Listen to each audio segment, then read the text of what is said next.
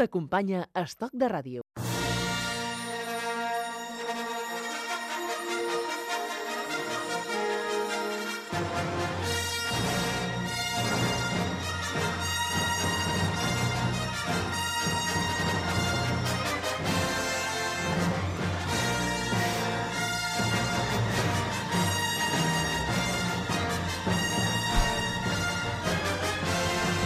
Fa gairebé 41 anys es va estrenar a Espanya una pel·lícula que canviaria el concepte que es tenia de ciència-ficció. El 7 de novembre de 1977 arribava a les pantalles espanyoles La Guerra de les Galàxies, en anglès Star Wars. Fins llavors ningú havia vist en acció les pistoles de raig làser, les espases làser del Jedi, els vaixells interplanetaris, el falcó milenari, tot un món que va per les mans cinta la imaginació d'un jove George Lucas. La Guerra de les Galàxies i les següents sagues han marcat un seguit de generacions que segueixen fascinades per personatges com Luke Skywalker, Obi-Wan Kenobi, el mestre Yoda, Han Solo, la princesa Leia i, per descomptat, el malvat i sinistre Darth Vader o els robots C-3PO i R2-D2. Avui parlem parlant de Star Wars i d'un grup de persones, d'amics, amb una mateixa afició posar-se en la pell dels personatges de la saga, tan imperials com rebels. Ens en referim a l'associació a Star Wars Catalunya. Per parlar d'aquest univers, mai millor dit, de Star Wars, ens acompanya un dels líders de Star Wars Catalunya, Dani Robles. Què tal, com estem? Hola, què tal? Eh, cada membre de Star Wars Catalunya, com diem, es posa a la pell d'un dels personatges, és a dir, porta la seva ropa, el seu vestit, eh, i, i quin personatge és el Dani Robles? Bueno, jo tinc la sort de que encarno a Darth Vader, que, ui, ui, ui, ui, ui. que és un privilegi, realment, perquè bueno, és un dels personatges més icònics de, ja no del cinema, sinó de la cultura en general, mm -hmm. i segurament, si no el que més, és un dels dolents més estimats de, de la història del cinema. I per què vas triar el Darth Vader? Bueno, va ser una, qüestió, una sèrie de circumstàncies. Star Wars Catalunya, ja, quan jo vaig entrar, ja feia uns anys que funcionava, i ja tenia un Darth Vader, però per temes professionals pues, va haver de marxar a viure a Madrid, llavors va quedar el, la vacant, diguem d'alguna manera, i bueno, per físic i sobretot pel físic, no, no per fer de Darth Vader no val algú que faci un metro cinquanta, per exemple. Hi ha altres personatges que, que s'adapten. Llavors, amb el meu físic, pues, el Darth Vader pues, era el que m'esqueia i a més feia falta. Hi havia altres personatges que podria haver fet també, però a, a haver-hi la vacant pues, va venir... Quina és l'alçada del Dani Robles? Jo faig metro 90, que encara i així me'n falten 10 centímetres Sí? ben bons per fer això. El, el David Prowse, que era l'actor que feia de Darth Vader a les pel·lícules originals, feia dos metres, dos, si no recordo malament. De quina manera eh, fascina el personatge de, de Darth Vader? Pel, pel seu cas, per la... Per, Bueno, jo crec per, que és una per, mica- Per, per la cara que no li... Sí. Per la indumentària, per, per aquesta amb, per aquesta situació misteriosa que, que té? Sí, jo crec que, bueno, evidentment, el, la indumentària, el casc, mm, en el seu moment va ser molt, molt xocant i, i li donava un, un aire, això, pues, vull dir, una presència física, un, un estar a la pantalla que la omple, la pantalla quan està Darth Vader, i llavors, bueno, l'expressió, que això no saps què pensa, que, que això pues, és el que li dona el, aquest carisma que, que agrada tant a la gent. I parlar de Darth Vader aquí a Espanya és parlar de Constantino Romero. Veo que has construido un nuevo sable láser. Tus habilidades están completamente desarrolladas. En efecto, eres poderoso tal como el emperador había previsto. Obi-Wan pensó una vez lo mismo que tú. No conoces el poder del lado oscuro. Tengo que obedecer a mi señor. Subestimas el poder del lado oscuro. Si te niegas a luchar, sabrás cuál es tu destino. No puedes esconderte para siempre, Luke. Entrégate al lado oscuro.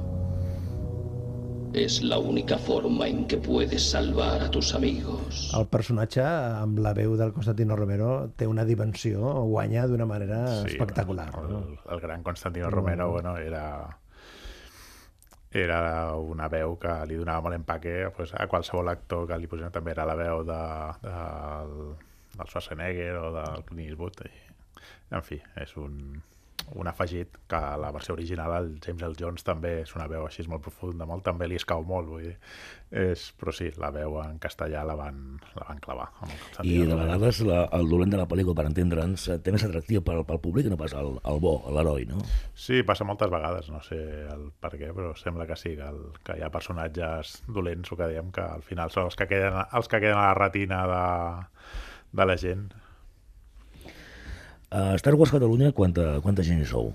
Ara som uns 62 socis que bueno, fem diferents activitats, som voluntaris i bueno, anem combinant la, aquesta afició, és, de ser una afició amb, amb, doncs, amb, la, amb la feina, amb la família. Hi ha alguns que som família, som tots, per exemple, hi ha parelles, jo mateix, la meva dona també és, també és membre de Star Wars, els, els meus cunyats també, les, les meves nebodes, Caramba. i, bueno, ja dic que, que som una gran família, en alguns casos és, és literal, però també és una, uns vincles d'amistat que ens han que al llarg dels anys pues, tenim, te- han, han, anat han anat sorgint i això, i gent que realment som molt amics i que ens ho passem molt bé tot plegats. I us poseu la pell de tots els personatges, tant de la primera entrega com de tota la Sí, saga, sí, no? el- l'únic requisit és que sigui un personatge que existeixi o, a les, o bé a les pel·lícules, bé als videojocs també, o bé a les sèries de dibuixos animats que existeixen també de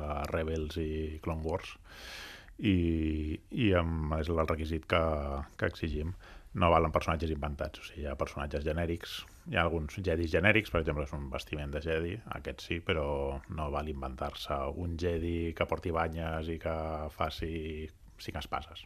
No, ha de ser un personatge que, que es tingui un reflex en, en l'univers Star Wars. I per ser membre de l'associació Star Wars eh, Catalunya s'ha de fer alguna mena de càsting? Has de tenir alguna habilitat? Eh, Mm, no, Has de ser seguidor de l'imperi o al contrari? i cap tothom, i rebels imperials, inclús gent mm, no adscrita a cap dels dos bàndols. Per exemple, els jaues, que no estan adscrits a cap dels dos bàndols, doncs també tenim jaues que, que fa molt bé. L'únic requisit és ser major d'edat, 18 anys, per temes legals, i tenir un vestit que, que ha de complir una, una, un mínim de- d'exigència. No val una disfressa de, de la Disney Store, per exemple o això, han de, s'han de fer, o sigui, hi ha un comitè de reclutament que li diem, Ah, sí? que s'envien les fotos i ells et diuen això està bé, això s'ha de canviar, Mm, a vegades són coses menors, són tema d'uns botons que s'han de posar en un altre lloc, però... O sigui que els tratges els feu vosaltres mateixos, no? Hi ha gent que se'ls fa ells, hi ha gent que es compren. Hi ha trajes, per exemple, els de Jedi, que és, són, és tot roba. Doncs aquests pots, si compres la roba, compres, tens algú que sàpiga cosir o ho encarregues. A les parts que porten armadura, sobretot de part de l'imperi, els troopers, el Darth Vader mateix, això aquest és més complicat, això normalment es compra. Eh, avui, a avui en dia a internet pues, trobes una àmplia gamma des de des de rèpliques exactes amb els mateixos motllos que costen un dineral fins a coses més, més assequibles que, que donen, donen el nivell també i que, i que es poden comprar fàcilment. I pel Dani Robles, que va representar eh, eh, això del novembre del 77, eh, la, Bueno. la guerra de les galàxies? Jo realment era molt petit, jo tenia 4 anys, llavors i la veritat és que no, no, no vaig anar, no em van portar, però no vaig anar amb 4 anys. No sé. Quan descobreixes tu l'univers? Jo vaig ser una mica... La data exacta no la sé, però potser tindria 8 o 9 anys quan vaig veure les pel·lícules. La data exacta no la sé, però clar, va ser allò que Sí, et sí. deixa impressionat, vull dir, veure aquells, aquell despliegue de, de lluites. A mi sempre m'havia agradat molt els, la, les pel·lis de, de cavall espasa, el rotllo El prisionero de Zenda o, o la Pimpina Escarlata, Escaramuix, aquestes, doncs clar, era el mateix, però a més amb l'al·licient de que era amb espases làser, que això, bueno, l'any anys 70, comencen els 80, avui en dia làsers ja tot arreu. Mm. En aquella època no, era un xoc el tenir... I llavors en aquell moment tu vas dir jo quiero ser Darth Vader. pues, la veritat és que no, que va ser fins, fins pues això, fins fa uns anys que, bueno, el, el que us comentava el meu cunyat va ser un dels fundadors de Star Wars Catalunya i feia temps que ens deia que ens deia que ens uníssim i tal, i mira, al final fa, fa quatre anys per, es van conjurar els astres i al final vam entrar i realment una decisió que, de la que estic molt content perquè bueno, hi, ha la part, hi ha la part lúdica que és, pues, ets Darth Vader i ets una estrella de Hollywood perquè no pots donar tres passes sense que algú et pari per fer-se una foto o inclús em demanar autògrafs i hi ha la part solidària que és el que realment li dona vida a tota l'associació perquè posar-se els vestits i posar-se en la pell dels personatges de, de Star Wars tres o quatre vegades per quedar amb els amics i fer la juerga està bé, però la cinquena segurament t'avorriries. En canvi, donant-li la vessant solidària i benèfica, pues, és molt més agraït. Situem novembre del 77. La guerra de las galaxias. No, mi padre no luchó en la guerra, era piloto de una nave espacial de carga. Eso es lo que te ha dicho tu tío. Él no estaba de acuerdo con los ideales de tu padre y quería que se quedara aquí, que no interviniera. ¿Usted luchó en las guerras clon? Sí, fui uno de los caballeros Jedi, igual que tu padre. No llegué a conocerle. Era el mejor piloto estelar de la galaxia. Y un valiente soldado. Me han dicho que tú también eres un excelente piloto. Y era un buen amigo. Lo que me recuerda que tengo aquí algo para ti. Tu padre quería que recibieras esto cuando fueras lo bastante mayor, pero tu tío no lo permitió. Temía que siguieras al viejo Obi-Wan en alguna loca cruzada idealista como hizo tu padre. Señor, si no me necesita, me apagaría por unos momentos. Como quieras. ¿Qué es eso? La espada de luz de tu padre, el arma de todo caballero Jedi. No es tan abyecta como las armas de fuego. Un arma noble para tiempos más civilizados. Durante más de mil generaciones los caballeros Jedi fueron los guardianes de la paz y la justicia en la antigua república. Antes de estos tenebrosos tiempos, antes del imperio. ¿Cómo murió mi padre? Un joven Jedi llamado Darth Vader, que fue discípulo mío hasta que se desvió al mal, que ayudó al imperio a perseguir y exterminar a los caballeros Jedi. Fue el que traicionó y asesinó a tu padre. Ahora los Jedi se han extinguido. Vader fue seducido por el reverso tenebroso de la fuerza. ¿La fuerza? Aquí està tota la, La filosofia de la saga, no? Amb aquest diàleg que el Luke... Sí. No? Sí. Ja lo veu que no, eh? És, bueno, eh, ja, és molt clar la, la distinció entre el bé i el mal, vull dir, aquí no hi ha medies tintes, és, o estàs al costat de la llum o estàs al costat fosc, realment, és, és un és un plantejament molt senzill però que funciona perfectament El que passa que, clar, allà explicaven que Darth Vader va assassinar Sí. el pare i després eh, resulta que Bueno. el va assassinar entre cometes, no? Sí, sí. És, bueno, suposo que és de manera simbòlica, Sí, el sí, caure sí, sí. al costat fosc pues, una manera d'assassinar el, el pare del Luke. M'estava fixant que, clar, el nostre convidat eh, ve vestit de color fosc. Eh? Suposo que és una d'aquestes casualitats eh, de la indumentària. Tornem a, Dani, a Star Wars Catalunya. Heu di, dit que feu accions benèfiques a hospitals, a centres per nens, però també feu desfilades, no? Sí, sí, fem desfilades allà on, bueno, on tinguem col·laboració de...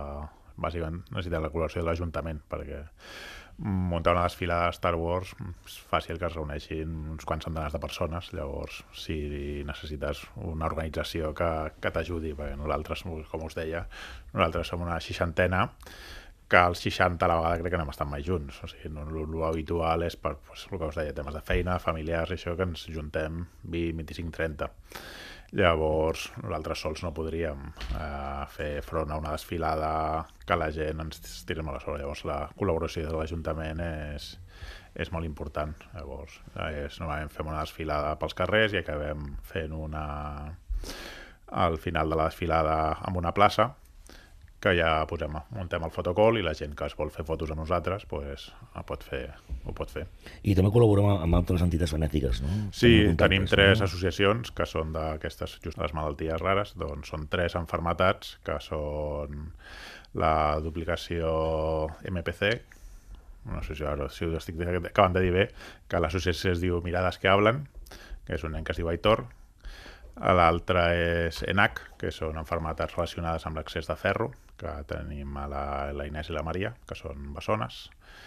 I l'altre és Proyecto Pol, que és, és el Pol, que és, té hiperglicèmia no cetòsica. Són tres enfermetats, el que diem, rares, amb molt poca incidència. Llavors col·laborem intentant donar visibilitat a les enfermetats, que la gent ho conegui, i recaptant fons per, les, per la investigació de les tres enfermetats.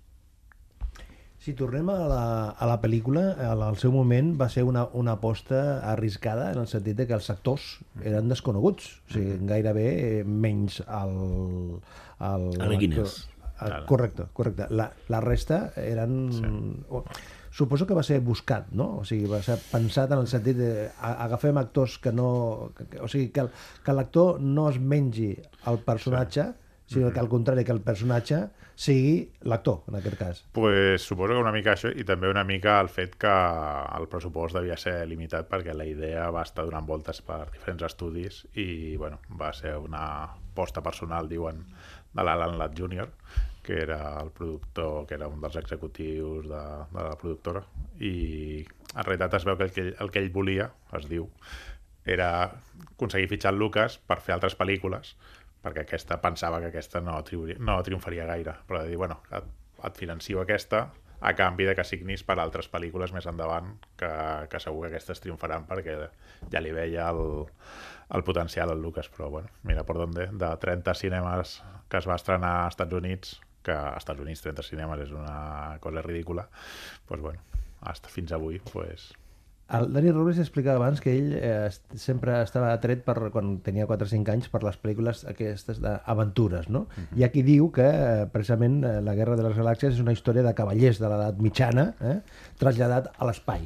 Estaria d'acord? El... Sí, sí, estic molt d'acord que és, bueno, és una, això, totes les influències de, del cinema clàssic, d'això de capa i espada, també diuen molt de la, la influència del cinema japonès, però, bueno, la, lo de les espases és molt samurai, el cas del Darth Vader clarament és d'inspiració d'inspiració samurai, bueno, una sèrie d'influències sobre el George Lucas que, que ell les va, les va con- conjuntar amb, les, amb la seva idea del que havia de ser la peli i aquí estem, realment és el que dèiem abans, és una història molt senzilla de buenos i malos, li dones un embolcall atractiu i, bueno, atractiu no, vamos, que, que, no, Molt que, que lo revienta. molt. Que... I, I des del punt de vista de, de, de la gent que esteu a l'univers aquest eh, Star Wars, mm, tot, tot, totes aquestes pel·lis que han sortit després del 77, eh, amb, amb l'ordre canviat, amb la incorporació de la tecnologia, això ha sumat o ha despistat? Bueno, jo parlo ara, és opinió personal. Sí, clar, clar, sí, clar. sí.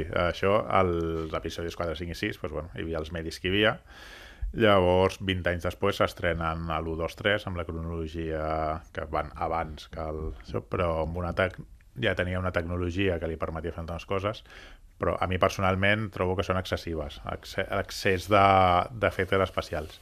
Però, en canvi, els, els membres més joves de l'associació, els encanten, perquè a ells els, els hi va agafar aquestes estrenes quan ells, ells eren petits. Clar. I aquestes noves que estrenen ara, que han passat 15, 16, 17 anys, doncs els, estan molt destinades a enganxar pues, els, els que ara són petits, clar, no estan destinades als que van veure l'estrena de les primeres, que ja tenim 40-50 anys, sinó que van més destinades i enfocades al, al tema de, de captar, captar, dir, em sona una mica malament, d'enganxar a la gent més jove. Sí, però al cap i a la fi això és un negoci, sobretot sí, de, de, de, negoci. des de que la Disney li va comprar els drets, eh, és allò de, Bueno, o sigui, de fer pel·lícules... Sí, eh, sí, bueno, la Disney va fer una aposta que li, crec que li ha sortit molt bé Mhm. i, bueno, això, pel meu gust, poder estan a saturant massa. Poder haurien d'espaiar més, no una pel·li cada any durant 7 o 8 anys, sinó haver fet com es feia a les altres, fer cada 2-3 anys, fer l'estrena d'una pel·li la gent poder, no, els que som superfans és igual, ens encanta però poder la, a la gent que és més, només aficionada, per dir-ho d'alguna manera li es- s'està saturant una mica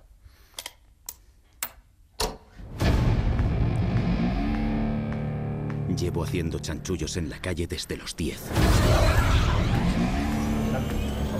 Me echaron de la escuela de vuelo por tener mis propias ideas. Voy a ser piloto. El mejor de la galaxia. Eh, chico, necesito una tripulación. ¿Te apuntas? Eso es sí. Puede que yo sea la única que sepa quién eres de verdad. ¿A qué te refieres?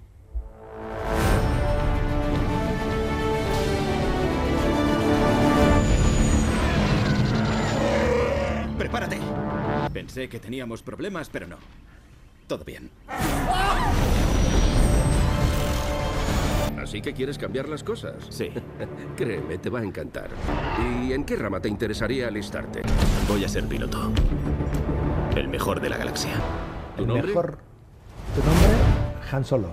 Aquesta és la propera peli. Eh, eh, eh, és inagotable a l'univers eh, Star Wars, sí? Sí, realment és inevitable pel sentit de que, bueno, hi ha, hi ha còmics, hi ha novel·les, hi ha videojocs, hi ha personatges infinits, i, però és només agafant els personatges originals ja pots fer o la història original, doncs, bueno, com va ser Rock One, que agafant una premissa de, del, de la de la primera de la primera pel·lícula que sortia al, a l'escroll inicial la última batalla conseguir los planos de la estrella de la muerte pues van fer la pel·li que és Rock One que pel meu gust fantàstica molt inspirada poder en, sobretot la part final en les pel·lícules bèl·liques de la Segona Guerra Mundial. A mi m'agrada molt.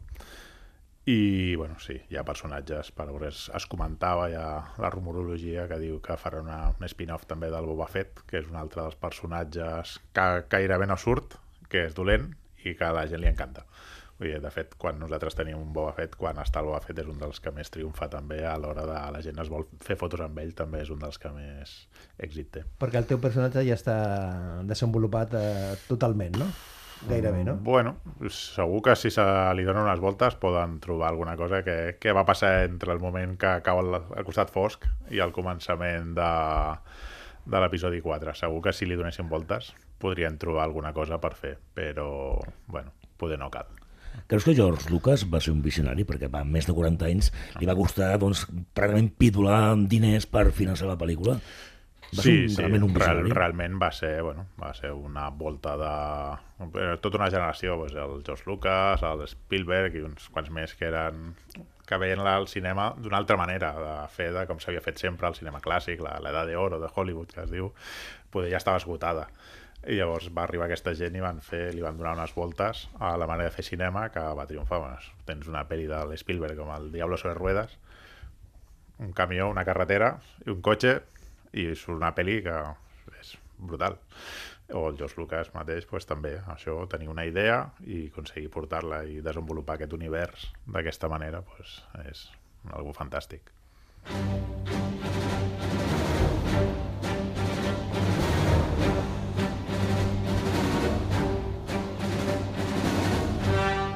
Estava pensant si el Dani Robles en algun dels, dels moments de la seva vida té aquesta música present, d'alguna manera, no? la tinc al, al mòbil quan em truquen sona aquesta música.